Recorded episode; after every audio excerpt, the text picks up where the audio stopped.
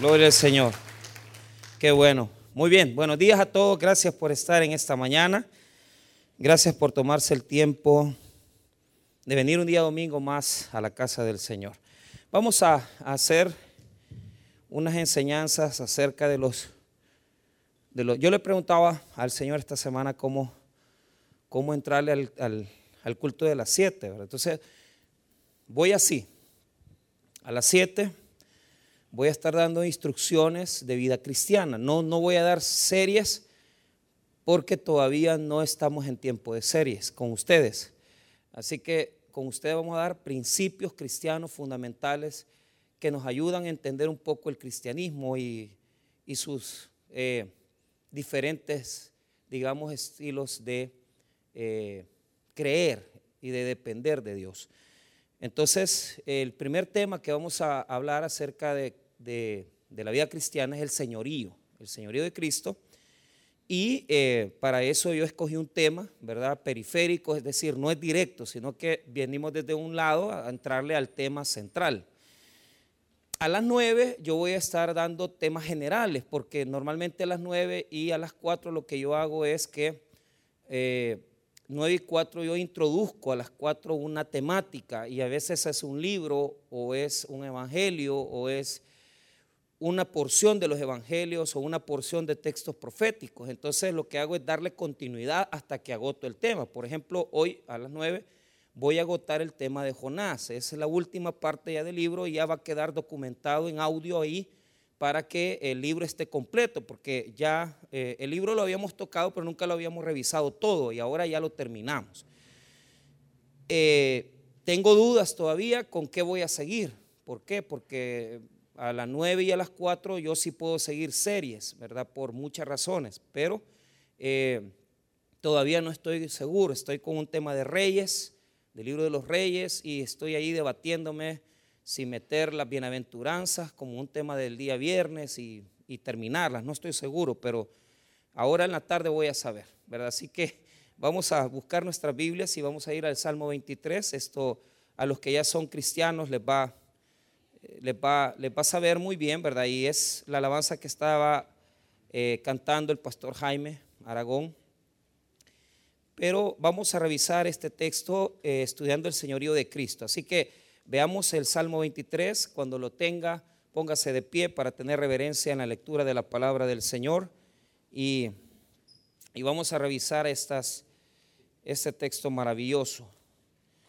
Muy bien, es texto conocido, no lo voy a a, desarrollar, ¿verdad? Todo, pero sí vamos a tratar de leer por lo menos el versículo número uno para poder tener entendimiento. Salmo 23, 1. Amén, hermanos. Muy bien, la palabra del Señor dice así: Jehová es mi pastor, nada me faltará. En lugares de delicados pastos, el 2 me hará descansar. Junto a aguas de reposo me pastoreará. Hasta ahí vamos a dejar el texto bíblico y vamos a orar. Padre, te damos las gracias por un domingo más que nos reunimos en tu presencia. Esta mañana, Señor, venimos con un deseo de poder recibir de parte tuya la palabra incorruptible, la palabra, Señor, que nos transforma, que nos hace entender las maravillas de tu gracia, de tu obra. Te pido, Señor, si es tu voluntad, que nos concedas el conocimiento, pero también el discernimiento para aprender este buen tema de parte tuyo. Te pedimos desde ya, Señor, que todo esté en tus manos, que las palabras que vamos a hablar sean de edificación y que podamos, Señor, recibir de parte tuya, Señor, una instrucción para nuestras vidas. En el nombre de Jesús, amén y amén. Pueden tomar asiento.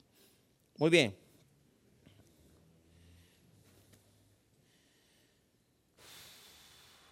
Vamos a ver. Para explicar un poco, eh, digamos, los extremos del señorío de Cristo, eh, nosotros Podemos hacerlo de una forma teológica, enseñando, ¿verdad?, por qué el Señor, Jesús, eh, demanda de nosotros todo, cómo Él quiere gobernar en nuestras vidas. Ahora, no lo vamos a hacer así, lo vamos a hacer a través del texto, pero voy a dar alguna introducción que tal vez le pueda servir en su, en su vida cristiana. En primer lugar, eh, un poquito del Salmo que estamos leyendo.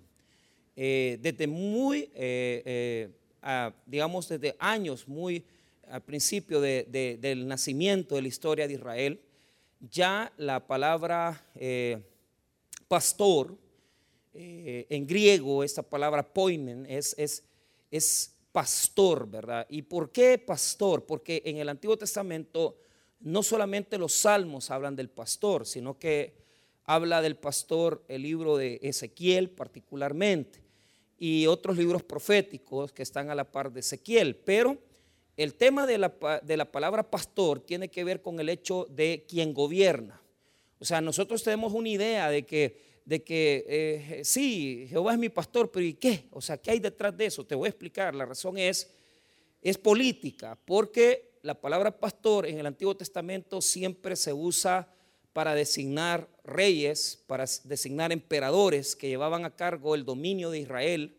Y por lo tanto, eh, cuando usted nota, particularmente en los libros proféticos, eh, hay una denuncia acerca de los pastores que no hicieron lo suyo, que no hicieron lo que tenían que hacer. Porque en lugar de estar eh, cuidando, orientando las ovejas, lo que hicieron los pastores de Israel fue explotar a las ovejas. Y eso, hermano, usted lo ve en un libro de los reyes. Por ejemplo, Salomón. El rey Salomón, todo el rey más sabio, sí. Pero también el, peor rey que ha tenido Israel, ¿verdad? ¿Por qué razón? Tal vez no, no lo digo de, eh, en su condición, digamos, eh, espiritual, porque si bien es cierto, comenzó con sabiduría, pero terminó mal. Pero Salomón, ¿verdad? Tuvo varias cosas malas. Uno, eh, para poder construir el templo, ¿verdad? hizo un trato con uno de los reyesuelos que había en ese tiempo y negoció madera, pero el gran mal o la gran falta de Salomón fue que entregó propiedad. O sea, un rey que delega, que entrega dominio de territorio, es un mal rey. Igual que un presidente que deja que le roben eh, los bolsones, es un mal presidente. ¿Por qué? Porque el territorio de Israel es tierra de Dios. Entonces, Salomón permitió que a cambio de madera para la construcción del templo y otros insumos que le mandaban, eh, entregó ese dominio territorial. Eso, es un mal rey, Salomón. Otra cosa que hizo mal Salomón, a, pesar de que el hombre sabio, sí, era sabio para juzgar, era sabio cuando inició su mandato, pero no cuando lo terminó. Entonces, eh, otra falla terrible de Salomón son los impuestos. Cuando él termina su mandato, lo vemos cuando su rey, su hijo Roboán, se le acerca a Jeroboam y le dice, mira Roboán, tu papá Salomón nos extorsionó, nos explotó con grandes cargas Estamos hartos porque tenían que ir y, atender las necesidades del rey. O sea, al rey no le podía faltar nada. Entonces las tribus, se, digamos, donde había dominio de tribus, se coordinaban para poder darle alimento al, rey y poder dar alimento, ¿verdad?, al palacio real. O sea, de tal manera que el, el hijo de Salomón, Roboam, tiene esta denuncia del parte del pueblo. O sea, que es, nos estás explotando, tu papá nos explotó danos libertad, danos un poquito de, levantarnos las cargas. Y, y, Roboam, el hijo de Salomón, no lo hace, sino que se inventa en su discurso eh, que los, hijos, los jóvenes de Israel se lo dijeron, le dijeron, mira, decirle a Jeroboam que no, que un dedo tuyo es más pesado que todos los lomos de tu padre. No, hombre, eso hizo que la gente se revolucionara y es allí donde se da la división del reino. O sea, por la culpa de Salomón, por la responsabilidad de Salomón, por explotar a la gente, porque les cobraba impuestos, los explotaba y le hacían que él, él viviera con una gran comodidad, mientras que todo el mundo vivía mal. Entonces, por eso es que los profetas denuncian a los malos pastores, porque explotan al pueblo. Cuando usted se acerca al Salmo 23, usted tiene una gran perspectiva. ¿Por qué razón? Porque aquí están las palabras, hermano, de un hombre que conoce a Dios. Y esto quiero que usted lo entienda. Si bien es cierto, la palabra pastor en el Antiguo Testamento tiene una connotación política, en el Nuevo Testamento la palabra pastor se le adjudica a nada más y nada menos que a nuestro Señor Jesucristo. Uno de los títulos que recibe Jesús como Dios, como el rey, como soberano, es, oiga bien, el buen pastor. Diga conmigo el buen pastor. Dígalo otra vez, el buen pastor. Sea, eso nunca se le tiene que olvidar, porque Jesús es el buen pastor y Él se adjudica ese título. Él se adjudica ese título en el Nuevo Testamento, en el Evangelio, en varios textos, pero más que todo en el Evangelio de Juan, ¿verdad? Él se adjudica el título del buen pastor, ¿verdad? Entonces, la palabra bueno en griego es la palabra, hay, hay, dos palabras para bueno en griego, pero la que ocupa el buen pastor es la palabra kalos, kalos. Kalos en griego quiere decir modelo, modelo, el bueno, el modélico, el ejemplar, el que no existe otro como Él. esa es la calidad de Jesucristo. No hay otro como Él, el modélico, el ejemplar, kalos en griego. No hay más palabras para describir al Señor como el buen pastor, el buen pastor, el buen pastor. Si usted está comenzando su vida cristiana, nunca se le tiene que olvidar, es el buen pastor, porque eh, ya vamos a ver algunas cosas acerca de eso, pero en el Nuevo Testamento ya es una connotación más espiritual, sí, sí es un poco política, pero es más espiritual, más, más como Jesús lo es, ¿verdad? Y como Jesús quiere ser entendido. Ahora, el tema del Salmo 23 lo tenemos que desarrollar a la luz de tres diferentes etapas del Salmo quiero que usted marque conmigo, si usted tiene un lapicero, si usted tiene un marcador, usted tiene que hacer la división de este salmo. En primer lugar, vemos, digamos, en, en este lugar la forma más sencilla de poder desarrollarlo es la oveja en delicados pastos y en las aguas de reposo. Eso es el versículo número 1, 2, 3. Ahí está la oveja en delicados pastos y en aguas de reposo. Muy bien, 1 al 3. Del versículo número 4, el versículo 4 es la oveja en valle de sombra de muerte. La oveja en valle de sombra de muerte. Y el versículo 5 y 6 cambia totalmente. ¿Por qué? Escuche bien. Hasta el versículo 4 nosotros podemos ver la connotación de la oveja siendo guiada por, por el pastor. Pero el 5 y 6, eh, no, yo no lo voy a decir, pero imagínese usted que la ovejita se sienta en la mesa de un rey y le comienzan a dar eh, comida. Entonces, y le comienzan a tratar bien. Entonces, el versículo 5 y 6 es sentados a la mesa del rey. Diga conmigo, sentados a la mesa del rey. Ahora, usted imagínese que es una oveja o, lo más eh, especial es que la mayoría de eruditos dicen que allí la oveja ya no está, sino que ya es una persona, un ser humano. Entonces es donde no nos encaja, porque si el versículo 1 al 4 nos habla de ovejitas, nos habla de la orientación de la oveja, el 5 y 6 usted esperaría que tuviera también una oveja, pero no hay una oveja, sino que hay una persona que se sienta a la mesa del rey. Pero ya lo vamos a ir dilucidando. Muy bien. Veamos un poco acerca de esta tremenda declaración. Vamos a ver el verso nudo, número uno. Es una declaración primero y el versículo 2 es una aclaración, es una explicación del por qué nada me faltará. O sea, el, el, primer versículo es una declaración, decir, Jehová es mi pastor, nada me faltará. El versículo 2 es una descripción del por qué no le falta nada. Entonces, eso lo tiene que tomar en cuenta. Mucho. Muy bien. Verso 1. Jehová es mi pastor, nada me faltará. Ahí está el problema. Ahí está el problema. ¿Por qué? Escuche bien. Este texto es una declaración total y verdadera en la vida de aquellos que verdaderamente se dejan guiar por el pastor. Pero este es el punto. El problema es que si usted en esta mañana, usted le falta, usted está en esta mañana en una situación donde usted dice, mira, a mí me están pasando estas cosas en mi economía, en mi salud, ¿por qué es? ¿Por qué es? Esa es la pregunta que nos hacemos. ¿Por qué es que nos falta? ¿Por qué no se cumple este, este versículo en mi vida? Yo admiro esto porque la primera explicación que tengo para esto es que si está escrito, y usted lo nota ahí, mire lo que dice Salmo de David. David era un pastor de ovejas. Entonces, yo, yo, hermano, tengo claro que David podía hablar del pastorado de Dios, porque él había pastoreado las ovejas. Entonces, yo, yo me imagino a David eh, eh, cuidando las ovejas de su padre, ¿verdad? Fielmente como lo hacía, porque el libro de Samuel dice que las cuidaba.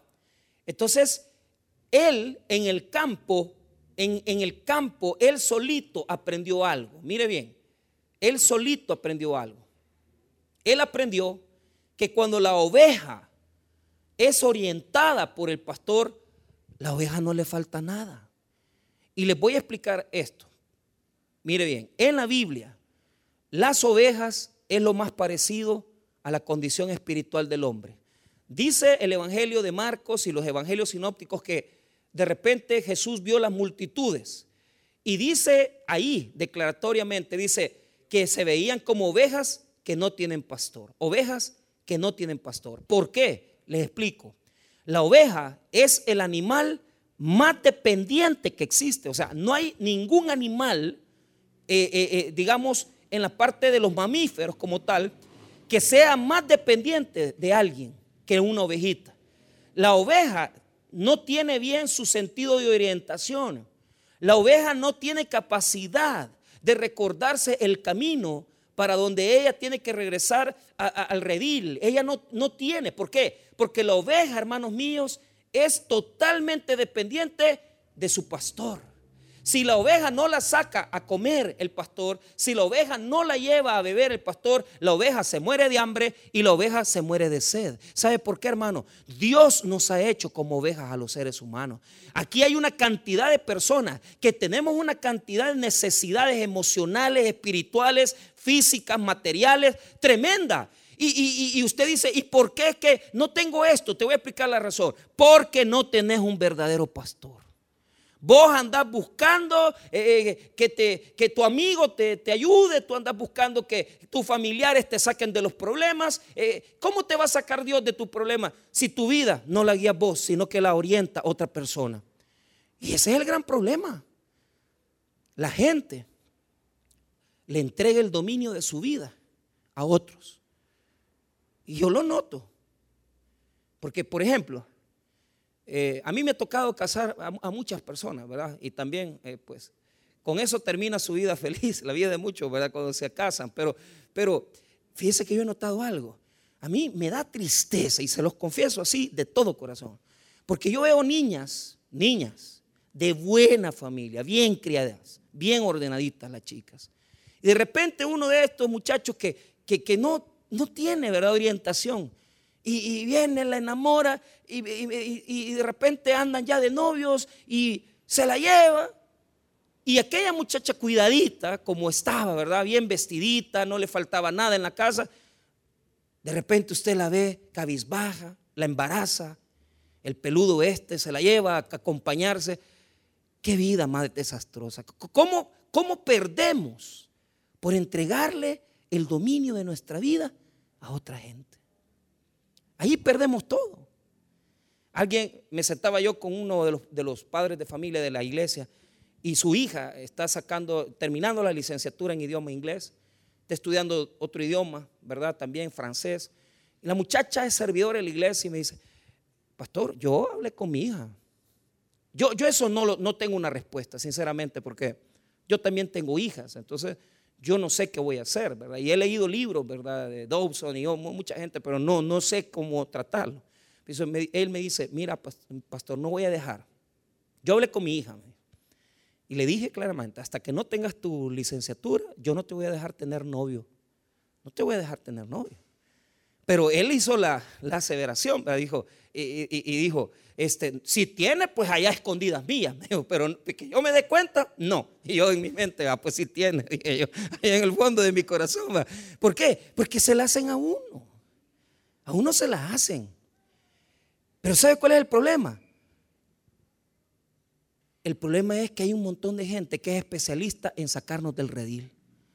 Es especialista en movernos de las cosas de Dios. Es especialista en apartarnos de, adorar, de exaltar el nombre del Señor. Y de repente una persona que estaba bien metida en las cosas del Señor ya desaparece. ¿Por qué? Porque le damos la orientación de nuestra vida a quien no lo merece.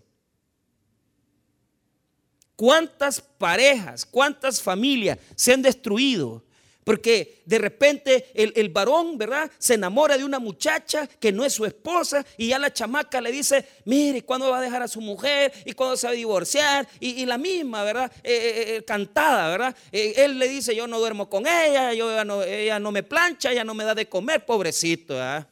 Pobrecito, ya no le plancha, ya no le lavan, ¿verdad? Y usted sí le plancha, usted sí le lava, ¿verdad? Sí, qué bonito, ¿verdad? Pues le voy a decir algo, es un mentiroso farsante porque le gusta hermano, tener dos casas, quiere tener un harén. Pobre, desorientado. Y yo he aprendido esto. Si David, que es rey de Israel, fue rey de Israel, pudo decir, Jehová es mi pastor, ¿cuál es el problema con usted? Usted que tiene su empresa, usted que tiene su profesión, o usted que tal vez está pasándola mal, ¿por qué usted no le puede decir Jehová es mi pastor? ¿Sabe por qué? Porque no quiere dejarse orientar por el verdadero y único buen pastor que es llamado Jesucristo. Usted quiere hacer lo que usted quiere. Usted quiere salir de donde usted está en esta mañana. Usted quiere saber cómo salir del hoyo financiero. Usted quiere saber cómo salir del hoyo familiar.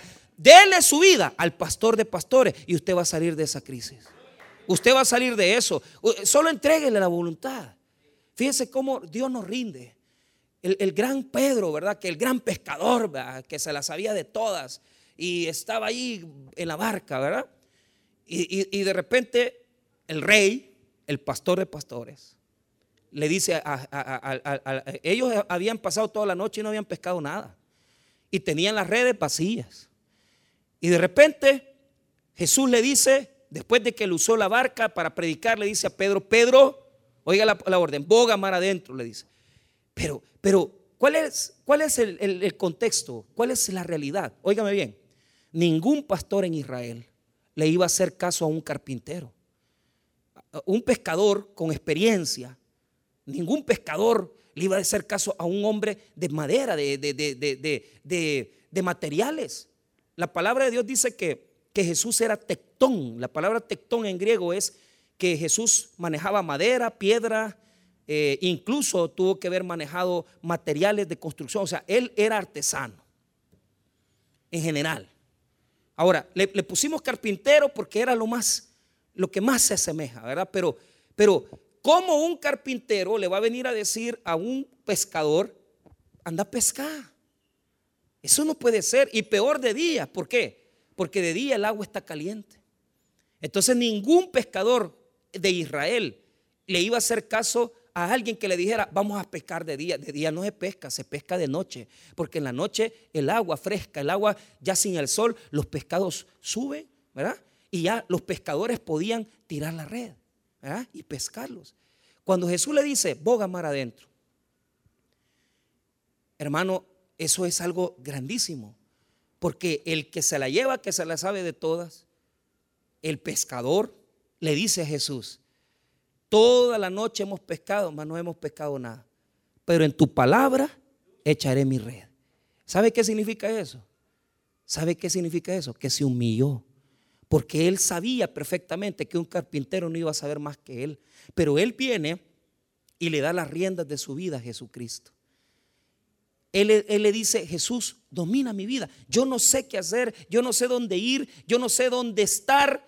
Te entrego el barco de mi vida, hermano. Si usted como capitán ha, naufragado, si usted como capitán le ha, llevado, le, ha llevado a sus hijos nada más escasez, necesidad, si usted como capitán de su vida se ha creído que usted es un gran empresario, comerciante o un gran profesional y lo único que ha encontrado son redes vacías, pues en esta mañana yo te digo una cosa, entrégale la dirección de tu barco a quien la merece a Jesús el Señor. Y deja de decir que vos te la sabes de todas. Vos no sabes nada. Humillate ante Dios y Dios te va a levantar. Él te va a orientar en tu vida. Jehová es mi pastor. Nada me faltará. ¿Qué significa eso? Que Jesús es el Señor de mi vida. Mucha gente encuentra en Cristo al Salvador. Y está bien. Y usted dice, es que Jesús es el Salvador de mi vida. Sí, pero pregunto, Jesús es el Salvador de tu vida, pero no es el Señor de tu vida. Porque todavía no le has entregado tu amante. Todavía no le has entregado tus finanzas. Todavía no le has entregado tus decisiones. Usted tiene a Cristo en su corazón, pero usted hace lo que usted quiere. ¿Y sabe qué? Usted está perdiendo. Porque el buen pastor lo único que le quiere dar es bendición. Mire para qué lo ha llamado. Mire para qué lo ha orientado. Vea lo que dice el verso número 2. En lugares de delicados pastos me hará descansar. Mire, delicados pastos. La palabra en hebreo quiere decir fresco, pastos frescos. Pero note esto, note esto. Mire lo que dice la segunda parte del verso 2. Junto a aguas de reposo me pastoreará. ¿Por qué? No solamente te lleva a donde hay frescos pastos, sino que te lleva donde hay agua fresca y deliciosa. Las dos necesidades más grandes que tenemos, la necesidad, hermano, física de alimentarnos y la necesidad, de la necesidad del agua. Pero el agua aquí no quiere decir lo que usted piensa, lo que, ah, es que el pastor me va a llevar a comer delicado pasto y, y me va a llevar a las aguas de reposo. Ojo, le voy a explicar, las ovejitas son tan delicadas, mire bien, que si no ven su rostro en las aguas, la, la ovejita no toma agua del río, del lago, no la puede ver. Porque las ovejas rápidamente, hermano, con una pequeña distracción, ya ellas ya no toman el agua. Ya ellas ya no pueden ver, si no ven el rostro y no ven tranquilas las aguas apacentadas, ellas no pueden beber agua. Y usted dirá, ¿y, eso qué quiere decir, pastor, en mi vida? Aquí hay personas que toman antidepresivos, hay personas que, tienen problemas emocionales, hay personas que tienen problemas porque han pasado por abusos. Yo, mire, yo he, visto tantos casos de, gente que ha sido abusada sexualmente. Yo, yo me acuerdo de esta jovencita que, que venía, ¿verdad?, con este problema y, y, ella no, no, nunca se lo dijo a su esposo, ¿verdad? Y el esposo se quejaba porque, porque la muchacha tenía este problema de que cuando ya estaban ellos eh, eh, eh, solos y todo, ella se frustraba y tenía confrontación. Entonces, le daban, le daban medicamento, le decían, mira, tómate esto, porque le, daba depresión, le daba este, ansiedad. oye, hoy mucha gente toma de esas cosas, incluso una hermana hace poco que, que la acabo de ver, su esposo se, le murió hace como siete meses y la tienen con, con, esos medicamentos. Entonces, a veces tomamos medicina para dormir. ¿Por qué? porque estamos tan estresados, estamos tan reventados, estamos tan salidos de la línea que andamos mal emocionalmente. Y, gente que dice yo no puedo dormir, si yo, mire, no estoy tranquilo. Y, y usted dice, ¿por qué? Le voy a explicar por qué. Las pastillitas, lo que sea que usted tome, ¿verdad? Le puede calmar físicamente. Pero las heridas del alma, el único que las sana es Jesucristo. Y cuando vienes a Cristo y le dice, yo quiero entregarte mi vida, Jesús te apacienta tus heridas, te sana el corazón y aquellas cosas que antes te herían, las cosas que no te dejaban en paz, te sanan, te sanan tu alma. Porque las heridas no son por fuera, las heridas son del corazón. Y, mire, me impresionó porque la, la muchacha tuvo un giro totalmente. Porque comenzaron, cuando usted deja de tomar pastillas para las cuestiones psiquiátricas se llama destetar. O sea, destetar es comenzarle a dar menos, menos medicamento a la persona. No se pueden dejar de tomar. Porque si eh, la hermanita esta me comentó, mire pastor, me dejé de tomar las pastillas, me equivoqué, me dijo, porque eh, fíjese que se le fue la onda. Se subió en un bus y apareció allá, ¿verdad? En, el punto de buses, porque eh, incluso el busero le dijo, mire, niña fulana, le dijo, este, ya terminó la ruta, aquí ya no, ya no puedo llevarla más. Se le había ido totalmente la onda porque se dejó de tomar las pastillas de un solo. Ahora, ¿cuántas personas en esta mañana están ansiosas, desesperadas? ¿Por qué no dejas que Jesús te lleve a beber de las aguas de reposo y a, beber de las dulces aguas de la paz de Dios? Y decirle a Cristo, Señor, sana mi corazón, sana mis heridas, Vos no necesitas eh, estar en, esas grandes terapias. No necesitas que te digan, mira, eh, eh, necesitas perdonar. No, yo te digo algo, que Jesucristo te lleve las aguas de reposo y el Señor va a sanar lo más profundo de tu alma, aunque estés muy herido o aunque estés muy herida. Jesús puede sanar tu corazón. Hermanos, les voy a explicar por qué. El buen pastor jamás te va a decepcionar si vos le entregas su vida. Si vos le entregas lo que sos. Si vos le entregas lo que tenés. Si vos le entregas todo. Él nunca te va a llevar a herirte. Él nunca te va a llevar a, donde te van a hacer daño. Él siempre te va a llevar donde tu alma y donde tus necesidades van a estar satisfechas. Y vos vas a sentir la tranquilidad de Dios en tu corazón, la paz del Señor. Y, es algo, hermano, increíble, porque mucha gente lo experimenta hasta que ya recibe a Cristo en su corazón. Aquí hay personas que antes tenían deseos suicidas, depresiones, pero cuando vinieron a Cristo, ¿ah? Eso se les quitó. Y no porque, no porque dejaron, hermano, porque lo recuerdan, pero ¿sabes cuál es el punto? Jesús tiene un poder tan grande que aunque nosotros lo tengamos en la cabeza, ya en el corazón ya no nos hace daño, porque Jesús es el que sana los corazones de su pueblo. Y aquí, si tenías miedo, si tenías temor, eso se acabó. Déjate orientar por Jesús.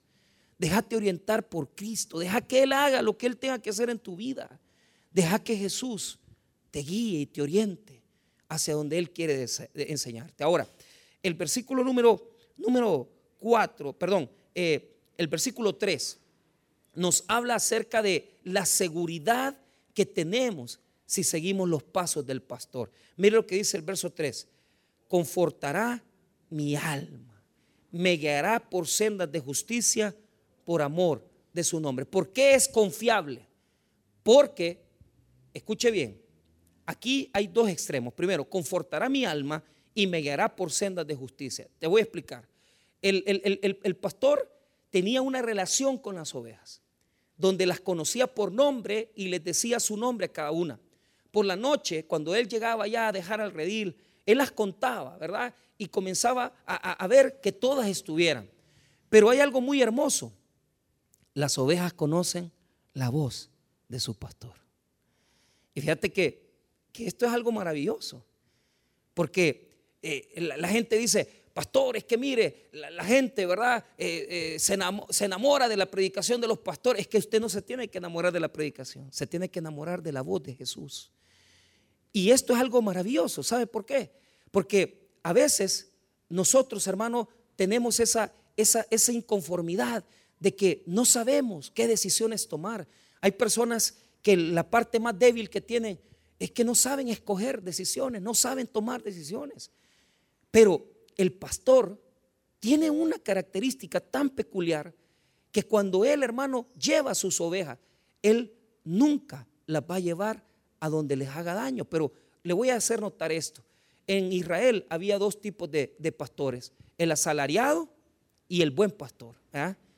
¿Y quién es el asalariado? El asalariado era uno que se le pagaba para que para que viniera, ¿verdad? Y que le ayudara al pastor, al dueño de todo, ¿verdad? Al que, al que estaba cuidándolas desde la mañana.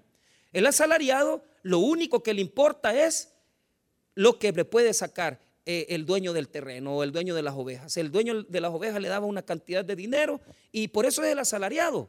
Porque cuando ve venir el mal, cuando ve venir el daño, el asalariado corre y deja a la oveja morir. Inmediatamente ve que viene alguien a matar o un animal feroz, el, asalariado huía. Pero el buen pastor nunca huye. El buen pastor su vida da por sus ovejas. Y eso es lo que es Cristo. Porque Él, hermano, no es que está probando que te ama, Él ya te probó su amor. Desde el momento que le clavaron los clavos en las manos, desde que el momento que le pusieron la corona de las espinas, Él te demostró el amor. En esta mañana hay personas que, no se sienten amadas, que sienten que, que, fulano los dejó, mi papá me dejó, em, eh, la persona no me crió, pastor, me dejaron caer. Tenía un muchacho en, en la otra iglesia donde pastoreamos. y el tema de él era que lo crió la mamá. Pero él quería saber quién era el papá. Y, la mamá se lo ocultó toda la vida porque nunca se hizo cargo de él, nunca le ayudó, nunca le hizo nada. Porque los seres humanos somos así. Llevamos a la oveja a perderla. Llevamos a la oveja a que le hagan daño. Somos asalariados. Mucha gente asalariada hay. Muchos novios asalariados, muchos esposos asalariados, que, no se preocupan realmente por la persona, sino que, ay, te dejo con los hijos y, y ahí ve vos qué haces con ellos, ¿verdad? Y no les importa dejar tirados hijos y familia, eso no les interesa. Entonces el muchacho cuando ya cumplió 19 años le dijo, mire mamá, necesito saber quién es mi padre. Y cabal le dijo, mira hijo, te voy a decir quién es, primero voy a hablar con él porque es del mismo pueblo.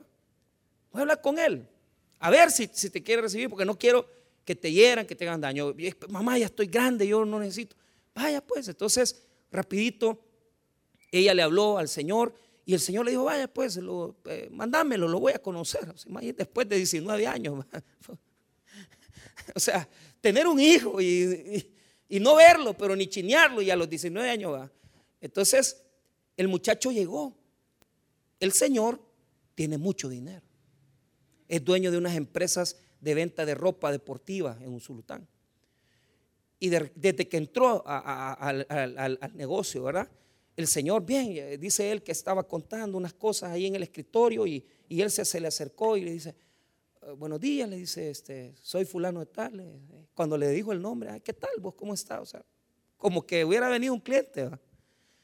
Desde ahí fue un choque, porque lo, lo destruyó con los gestos. De, como decir, aquí está bien, son, sos, sí, sos hijo, ¿verdad? pero yo no tengo nada con vos. Entonces él siguió. Lo difícil es que allí comenzó a decir, mire, le dijo, yo quería conocerlo y desde mi mamá me dijo que usted pues es, este, tenía este negocio. Mira, le dijo así, pero claro y pelado.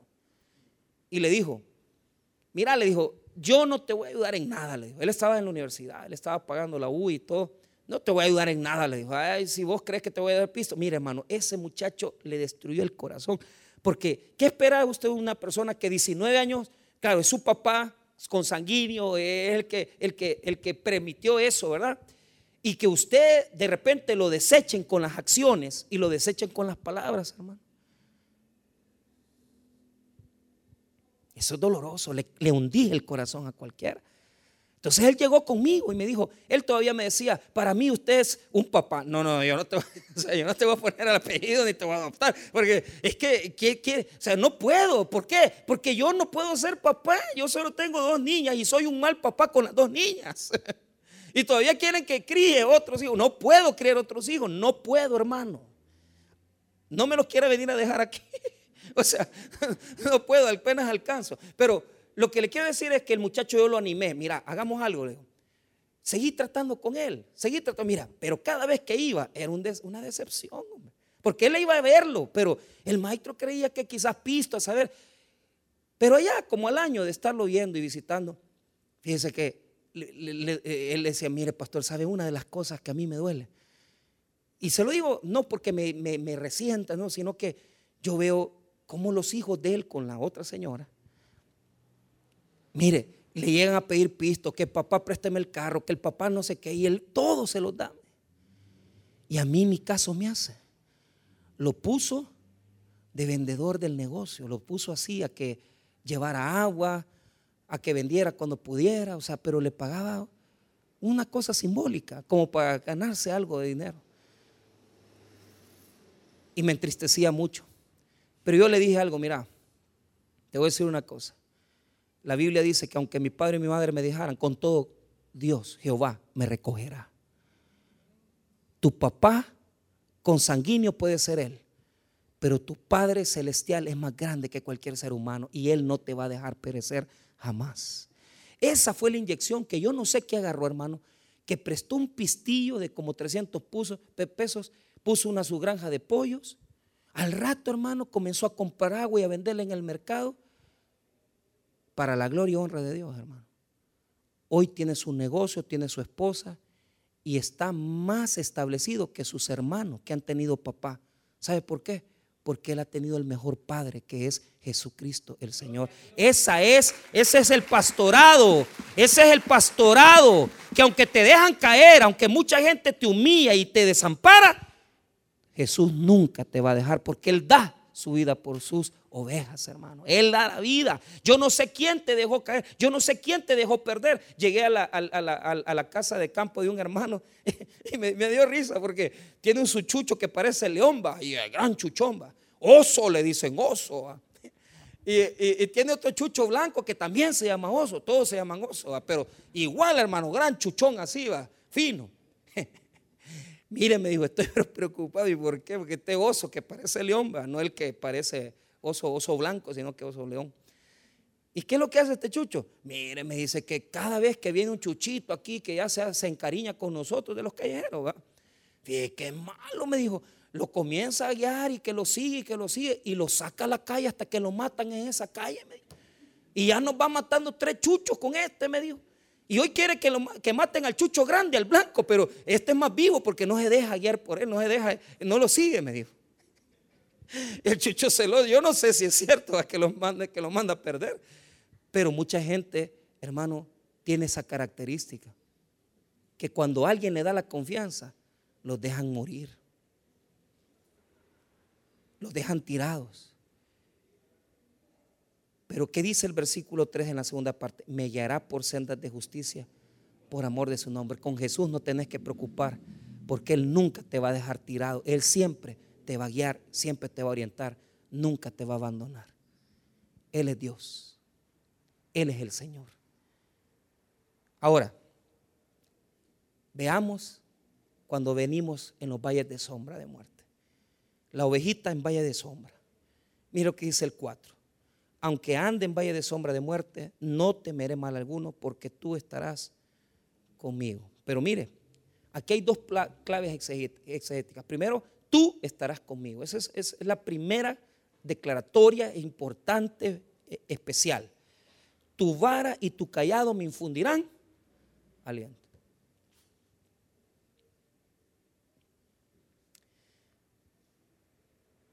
Primero, valle de sombra. ¿Qué es el valle de sombra? muchas veces los pastores tenían que orientar a las ovejas y llevarlas por barrancas, literalmente hablando, donde uno, pues hay caminos muy, muy cerraditos en las montañas y, usted ve cabal el barranco hacia un lado. Y el pastor tenía que llevar 14, 16 ovejas que le seguían y tenía que estar pendiente que ninguna se le cayera eh, en el desfiladero, ¿verdad? Porque si una se caía, ya perdía, ya perdía la oveja. Y, sabes, esto es importante porque eh, históricamente hablando, el valle de sombra puede ser esos barrancos que pasamos por la vida, pero, pero yo, yo no me quedo ahí. El valle de sombra es algo más profundo. Mira, yo fui a predicar a la policía y les dije esta semana a la dirección, les dije, ustedes les toca vivir bajo valle de sombra, de muerte. ¿Por qué? Mire bien, no es la muerte verdadera, sino que es la sombra de la muerte. Y muchas veces, hermanos, nosotros pasamos por la sombra de la muerte, porque la muerte nos pasa cerca, el accidente nos pasa cerca, el problema nos pasa cerca, el balazo nos pasa cerca, pero no nos llega. Ahora, hay situaciones en la vida donde la sombra de la muerte es la que nos se pone por encima de nosotros. Entonces, lo que dice el salmista es, que la vara y el callado del pastor le infunden aliento. ¿Por qué? Porque eh, eh, la oveja puede sentirse sola en el momento de la oscuridad, en el momento cuando ella va a experimentar la, la sombra de la muerte. Pero cuando ve al pastor que está a su lado, que está ahí, ella tiene fortaleza para seguir adelante. ¿Qué es lo que ve la oveja en el pastor? No le ve su rostro, no le ve sus manos, sino que le ve la vara y el callado. Ojo, esto lo quiero enseñar bien y cerrar. La vara, muchos cristianos piensan que Dios tiene vara. Entonces, eh, eh, ¿qué es lo que pasa? Poned atención. Eh, piensan en un Dios que, que ven, ven, hacen algo malo y ya viene la vara, ¿va? Y, la, la oveja, y la pobre oveja, bla, y el gran azote. Mira, a mí me molesta. Yo tenía un vigilante allá en Usulután que, me hizo una trastada que no me llegó, pues porque yo tenía un michucho que llamaba Rocky, un pastor alemán, Y de repente llega una tarde y ya el Rocky ya no estaba. Y el Rocky era, era mi chucho, pues. Entonces, después tuve otro que se llamaba Golán. Yo tuve mala suerte con el chucho. Pero ¿sabe qué? Bueno, ¿y el chucho qué se ha hecho? No, me dijo, eh, este, lo mataron, me dijo, sin vergüenza. Me. E, él, hermanos, él maltrataba al perro y a mí ya me habían dicho que le pegaba, que pero yo nunca lo vi, pero yo no sé qué molestia tuvo, ¿verdad? Que le dejó la puerta abierta, lo dejó salir y al chucho me lo mataron, pues me lo atropellaron. Entonces cuando yo llegué, ya lo habían ido a tirar a la fosa, hermano, allá lo habían dejado tirado en, en una barranca que está a la par de la iglesia. Y yo me enojé tanto que mandé que recogieran al chucho, hermano. El cadáver. Se me ocurre decirle, mire, vamos a enterrar al chucho en la iglesia. O sea, yo bravo, pues, porque después que no, el chucho había estado con nosotros, no es, que, no es que me había enamorado del chucho, sino que me indignaba que el tipo maltrataba al animal. Le pegaba. Entonces, Dios no nos pega con la vara. ¿La vara para qué es? Para defender a sus ovejas.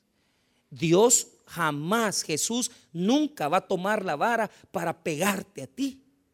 La vara no es para eso. La vara es para proteger todas las ovejas. La vara es para defenderlo de los leones. La vara es para defenderte de animales salvajes. La vara no es para pegarle. Pero el callado para qué sirve? El callado sirve para jalar a la oveja rebelde porque tiene un gancho al final que nos hace estar así. Entonces, ¿qué es lo que me quiere decir, pastor? Mira, toda la gente se siente bendecida cuando Dios le da, le pisto, cuando Dios le da un viaje, cuando Dios le da carro, pero nadie se siente bendecido cuando Dios lo disciplina. Porque la disciplina del pastor de pastores no es así, no es con el callado, sino que en el Antiguo Testamento hay una oveja que se llama la perniquebrada. Cuando el pastor ve que hay una oveja que más parece cabra que oveja, porque hace lo que le ronca la gana, agarra la oveja, le quiebra la pata, se la, se la, entablilla, le pone lienzos a la patita. Fíjate cómo es. Él mismo hace la herida y él mismo la sana. Hay ovejas perniquebradas. Y, si, y pastor, ¿y por qué me dejó fulano? Porque no era tu esposa. ¿Y por qué es que me pasó esta situación? Porque hay ovejitas que deben de entender que Dios no castiga, Dios disciplina. ¿Cuál es la diferencia? El castigo es con cólera, agarro la vara, azoto al animal hasta que, lo, hasta que le quito la vida. Pero eso no es Dios. Dios disciplina. ¿Cuál es la diferencia? Dios nos hiere, nos hace la herida, pero no nos deja tirado. Él mismo nos cura. Pero la herida no es para hacerte daño. La herida es porque la ovejita que ya patojea no puede estar ya sin el pastor. Siempre tiene que estar cerca del pastor. Y viendo el callado y viendo la vara. Porque ya usted ya no se puede separar de Dios. Hay personas que van a ser perniqueradas. Dios va a permitir un quebranto en tu vida, pero no es porque Dios te odia, es porque Dios te ama, porque no te quiere perder. Y si no fuera por eso, vos te apartás de Él. Pero lo que quiere el Señor es que lo ames más a Él. Y si en esta mañana has estado herido, alguien te quebró, quebró tu conciencia, quebró tu alma. Yo te digo algo, el pastor no quiere que te separes de él, sino que el pastor quiere amarte, quiere sanarte, quiere curarte. Si estás pasando por el valle de sombra de muerte, la vara y el callado no es para destruirte. La vara y el callado es porque Él te ama y no quiere que se separen de Él. ¿Qué es la promesa? Acepta la disciplina de Dios. Porque Dios no destruye, sino que Dios sana y restaura a los heridos. Por tus desobediencias, perdiste el trabajo, por tus desobediencias, has quedado preso, te metieron preso a alguien. Deja que Dios sane la herida. Porque esa ovejita nunca más se va a volver a separar del pastor de, de pastores. Ahí deja, deja que sane. Dios la va a sanar. Pero después de eso ya no se va a separar de nosotros. ¿Por qué termina el salmo en una fiesta? Porque cuando nos dejamos orientar por Dios, esa misma ovejita, si usted lo quiere ver así, o nosotros que somos criaturas de Dios, creación de Dios, hijos de Dios, el premio es que nos sienta en una mesa y dice, adereza mesa delante de mí en presencia de mis angustiadores. ¿Sabe cuál es la gran recompensa de los que se dejan guiar por Dios? Día conmigo, favor de Dios. Es una gracia que Dios te pone, que te bendice. Y dice, adereza mesa delante de mí en presencia de mis angustiadores. Porque la gente te puede desear mal. La gente te puede odiar porque tenés tu carrito, porque tenés tu negocio, porque vendés más. Pero la gente piensa que es porque vos te pones las pilas, es porque vos sos bueno. No, señores, es porque el favor de Dios está con quienes le obedecen y se dejan guiar por la vara y el callado del pastor de pastores. Tienen que aprender a resistir tu favor, porque el que se deja guiar por Dios siempre va a tener un favor divino. Y aunque mucha gente te vea que te quiera ver acabado, no va a poder, porque el Señor te va a sentar en su mesa, te va a dar de comer y tus angustiadores van a tener que ver tu bendición, que se acostumbren a tu carro, que se acostumbren a tu bendición, porque Dios te va a seguir bendiciendo si le sigues obedeciendo toda tu vida. Que se acostumbren tus enemigos, que digan que estás lavando dólares, que digan que sos ladrón o que digan lo que sea, no importa, si el favor de Dios está contigo nada te faltará. Y la gente odia eso, porque la gente se da cuenta cuando alguien es bendecido. Hermanos, dejémonos guiar por Dios, porque Jesús es el buen pastor. Y el buen pastor su vida da por las ovejas. Entréguese a Cristo, humíllese ante Él y Él le va a dar una nueva línea, un nuevo camino que seguir. Vamos a orar, hermanos. Padre. Gracias por tu palabra, gracias por tu misericordia.